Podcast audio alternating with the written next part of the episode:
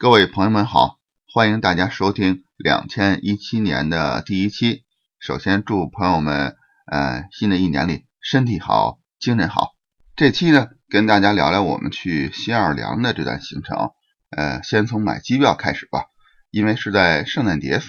所以在机票呢都挺贵的。我们买的是还是廉价航空的机票，Spirit。呃，这个机票呢，首先是我们在一个像航空公司这种呃比价的网站上查询的，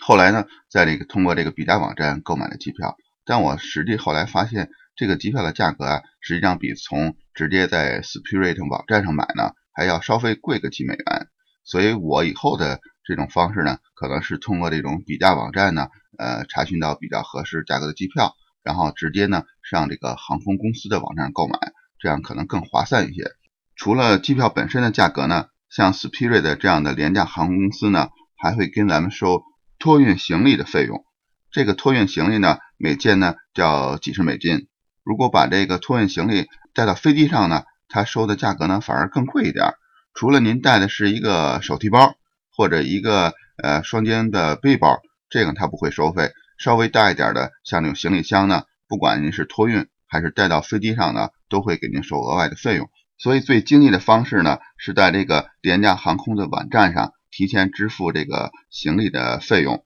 呃，首先呢，托运行李是最便宜的。然后同样的这个行李箱呢，您要是随身带到飞机上呢，就会贵一点。然后如果您在这个呃航空公司的比价网站上购买的行李票呢，就会更贵一些。当然了，如果您把这个行李呢直接带到机场办理托运的话，这个呢就是最贵的，是。另外呢，这个值机呢竟然也是收费的，所以我们都是事先呢在家里把这个登机牌打印出来，然后不管是在底特律呢，还是在新奥尔良的机场，这个 Spirit 的柜台呢，只是来这个收取这个呃托运行李的，并不给您办那个值机的手续。你要想值机呢，就得在这个呃他们旁边的几个自助的值机的这个机器上做，即使在这儿呢。自助值机呢，哎，打印的登机牌呢，每个人也要收这个十个美元，所以大家呢，呃，最方便的就是自己在家里把这个登机牌打印出来。但回来的时候怎么办呢？因为住在酒店里边，我还特意留心了一下，在我们这次行程里边住的这几个酒店里面，大堂里呢都提供这个免费使用的电脑和打印机，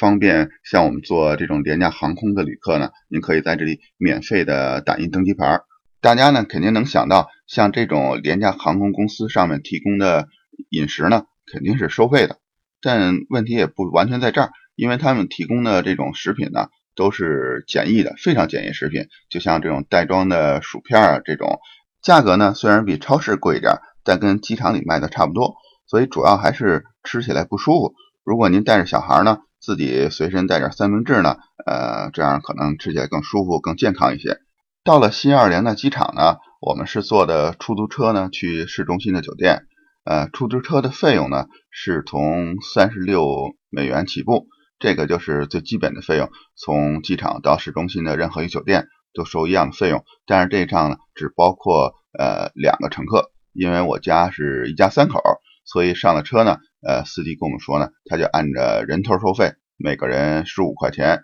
这样是四十五美金。这个呢，也是在那个机场那个上出租车的呃那位置呢，呃是明码标价写好了的。呃，机场呢离市区也不算太远，呃，坐车的时间呢大概有二十分钟左右。后来我们在市区坐这个公交车呢，呃，在地图上发现确实还有一条呃公交的快线呢，是从市区去机场的，收费也很便宜，也就一两个美元。呃，大家呢，如果想做这种方式呢，提前研究一下，就可以省去这个出租车的费用。市区的交通呢，主要靠有轨电车，有点像香港的当当车。呃，在这里有几条线路，车票呢是非常的便宜，比多伦多呀，比像我们小城市温莎的车票还便宜，而且是有二十四小时通票。你买上一张通票呢，呃，这样交通的问题就都解决了。来新奥尔良玩的游客呢，主要把时间啊。都花在一个地方叫 French Quarter，所以酒店呢也定在这个附近。在 French Quarter 里边呢，有一条非常著名的酒吧街 Bourbon Street。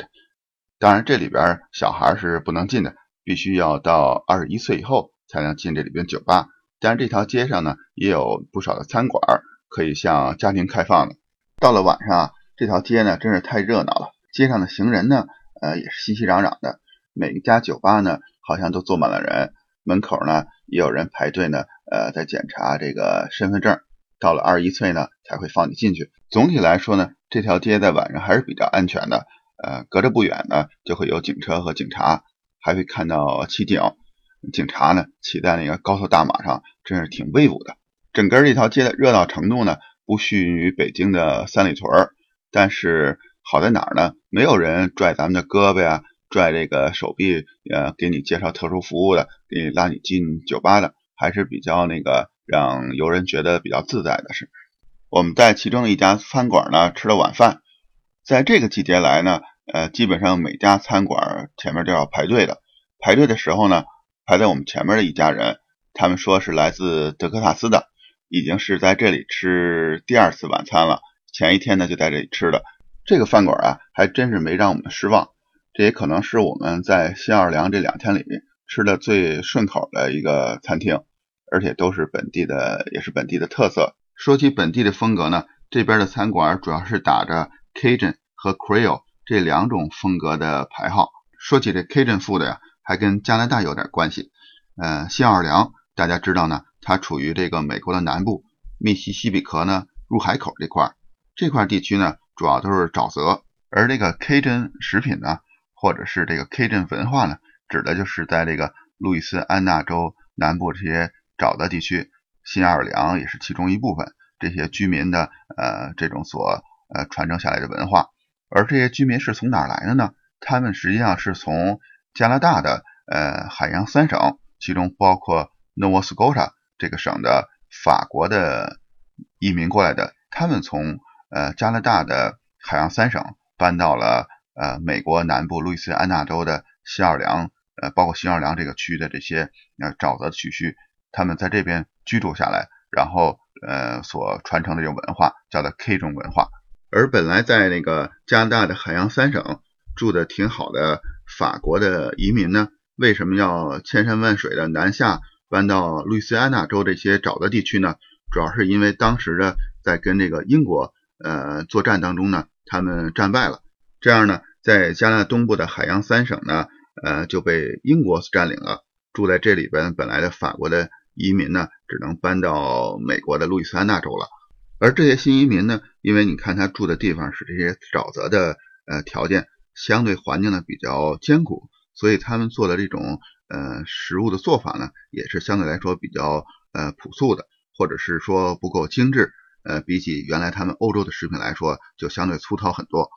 比如呢，他们有一种菜呢叫 gumbo，端上来一看呀，简直有点像咱们东北的乱炖，把蔬菜呢和肉呢炖在一起。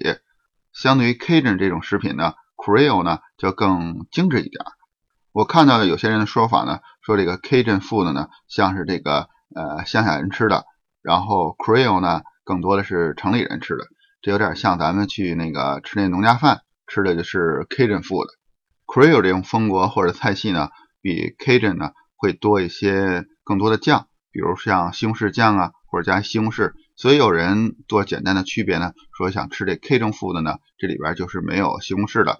，Creole 里边呢就会增加了西红柿。从我看到资料呢，我个人的感触呢是这两种菜系呢没有本质上区别，就是 Cajun food 呢相对来说更古朴一点，或者说更随意一点，然后这 Creole 呢就做的更精致一点。这两种菜系里边的菜呀都差不多的，呃，都有刚才说的 Gumbo，还有一种叫 Po Boy，还有 Jambalaya，咱们一点点的介绍这些。像 Gumbo 呢就有点像东北的乱炖。但它的汤里呢加了面粉和黄油，有一种呢叫詹布拉亚，这种呢有点像拌饭，把米饭、蔬菜还有海鲜啊、肉啊拌在一起，这里边可能有像芹菜、小龙虾、虾、肠，拌起来之后呢颜色还是挺鲜艳的，再加上一点辣酱，吃起来呢味道还不错。还有一种呢叫 Po Boy，端上来一看呀，就像赛百味的三明治。Po Boy 呢有加鸡肉和牛肉的。我点的这种呢是加的炸好的生蚝，主食呢有红豆米饭，就是把煮好的红豆连着汤呢一块浇在米饭上来。大红豆呢煮的挺烂的，而且汤里呢有一点咸味儿，拌上米饭呢，还是挺香的。我们是在圣诞节二十五号那天呢到了西奥尔良，在这天呢，很多餐馆都关门了，这样所有开的餐馆呢都在排着长队。第二天呢，二十六号，大多数的餐馆啊都开门了，但是情况并没有好转，还需要排队等座。其中排队最长的呢，就要看河边的这个咖啡店了。我们去的时候啊，这个咖啡店呢排了三条队伍。第一条队伍呢是排队等座的，第二条队伍啊是排队买外卖的，实在等不及座了，只好带走了吃。但实际上这个队伍啊也不短。然后第三条队伍啊就是排队去厕所的。各位听众，您要去的时候哈，千万得认清了，千万别排错了队。那大家排队都等着吃什么呢？就是这里的著名的甜点叫 Bennett。我呢是在 YouTube 视频上看到这个食品的，其实也是挺期待的。冲着这个去的，不过我这发音啊不见得对，您就拿眼睛一扫，看这所有桌子上啊吃的都是同样的东西，都是几杯咖啡加上几盘这个 Bennett，它的一盘 Bennett 上面啊一共有三个，咱们是终于等上一个位子，终于点上这个餐了，然后等待这个班内的上桌的时间啊也觉得特别长，等这班内的往上一端，这一盘三个呀，每个上面都给你撒上一层厚厚的糖粉。这班内的颜色呀是金黄的，有点深色，配上上面雪白的糖粉呀，还是挺好看的。您拿起来往嘴里一嚼，呵，真是挺香的。不过这味道啊还有一点熟悉。为什么这味道这么熟悉呢？让我女儿一说啊，就像咱们北京的炸油条。实际上它没有咱北京油条这么的松脆，口感呢更像一块厚厚的油饼。实际上这个班内呢。就是有一块这个发的这个面呢炸出来的，而这个呢还真是您来新奥尔良呢好像必须得吃的一种食品，嗯，尤其是在这个 French Quarter，在这个密西西比河边这个走累了，然后在这儿呢买上两盘这个 bennet 然后加上一两杯咖啡，往这一坐，花不了几个美金，还真是挺舒服的。一些同事和朋友啊都问我为什么要去新奥尔良，是不是看朋友、看亲戚什么的？但是我一直想，为什么大家要问我这个？后来我现在也明白了，这新奥尔良啊，除了去那个酒吧一条街，除了您特别热爱这个爵士乐，另外主要的项目啊，就真是吃了。因为这个城市呢，虽然是旅游为主，游客也非常多，但是除了刚才说的这几样吧，还没有特别让人我觉得特别出彩的地方。这也可能是为什么，呃，我的同事和朋友，包括加拿大本地人。或者是华人的朋友呢，很少有专门去新奥尔良去玩的。不过有一天呢，我们早上离开这个市中心游人如织的 Front Quarter，坐这个有轨电车呢，到西边的 Outbound Park，让我改变了自己的想法。这是一个非常大的公园，周边的居民呢都上这里来，呃，走步啊、跑步啊，或者骑自行车。呃，水域里面呢有非常多的野生的水鸟，温暖的阳光呢。照在我们几个从冰天雪地的加拿大来的人的身上呢，真是显得异常的舒适温暖，一切呀都那么赏心悦目。这里的树木、水鸟，走上一圈呢，呃，又锻炼身体，又心里呢也放松了，呃，肚子里的呃食物呢也都消化的差不多了，再可以回到市市中心呢再大吃一顿。这里的很多树呢，看也都很有意思，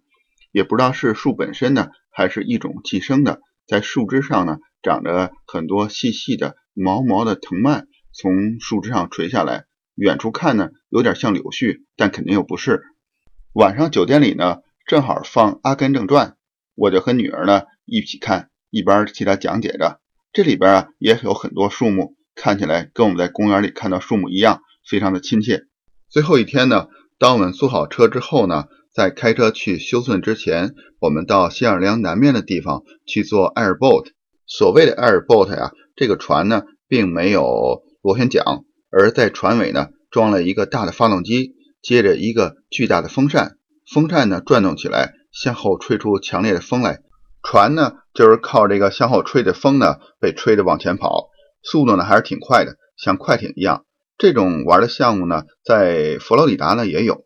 这种船呢。除了看起来很酷，而且还是挺实用的，因为它呢没有在水中呢有这螺旋桨，所以像在沼泽这种湿地上呢，它的螺旋桨呢不会被水里的这种植物啊缠绕上。我们在做的过程中呢，这个船上的司机呢，经常把这个 airboat 开到这满是水草的这个水域当中。如果是呃像普通那种快艇呢，在水下螺旋桨，肯定就不敢这么开了。大家来坐这个船呢，主要是为了看水里的短吻鳄。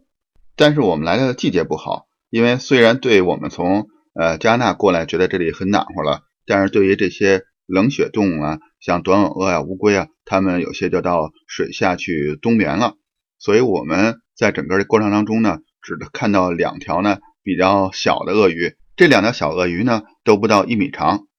这个船上的司机呢为了怕我们失望，自己呢在他的呃座位下边呢竟然拿出一条自己养的这个短吻鳄来，呃大概在一英尺左右。他说这个短吻鳄呢大概在两岁半左右，等他把这鳄鱼养大了呢就把它放生了。我们一只手呢用食指和拇指呢组成一个圈儿扣在它的脖子上，另外一只手呢抓住它的尾巴。这样每个人啊都亲手拿过这鳄鱼了，还是挺开心的。不过坐这船呢也还真不便宜，因为我们坐的是小船，每个船上啊有六到八个人，每个人呢要交七十五美元。如果坐大概在二十个人左右的船呢，就可以每个人是五十五美元。另外呢，他们还提供从新奥尔良市中心呢到这个码头的接送服务，每个人呢需要另外再交二十块钱的车费，虽然不便宜。但是能亲历一下沼泽，并听那个船上的司机呢讲讲这里的生物啊，包括这里的植物和这个水里的生物呢，还是蛮有意思，挺开眼界的。离开这里呢，我们就开车去休斯顿了。但是这里忘了谈一件事情，就是新奥尔良烤翅。在新奥尔良餐厅里啊，还真没有看到过烤翅这道菜。呃，炸鸡翅呢倒是有。这边呢有一个快餐厅叫 Pop Ice。这个呢，在我们温莎也有，是专门卖炸鸡的。而这个餐厅呢，就是来自新奥尔良所在的路易斯安那州。泡泡爱的第一家店呢，就是在1972年在新奥尔良郊区的一个小城市呢开始营业的。在新奥尔良这一天呢，一直没有机会吃。呃，在去休斯顿的高速上呢，终于吃上了快餐的泡泡爱，吃了几天新奥尔良的 Cajun food 呢。又吃上炸鸡呢，还是蛮香的。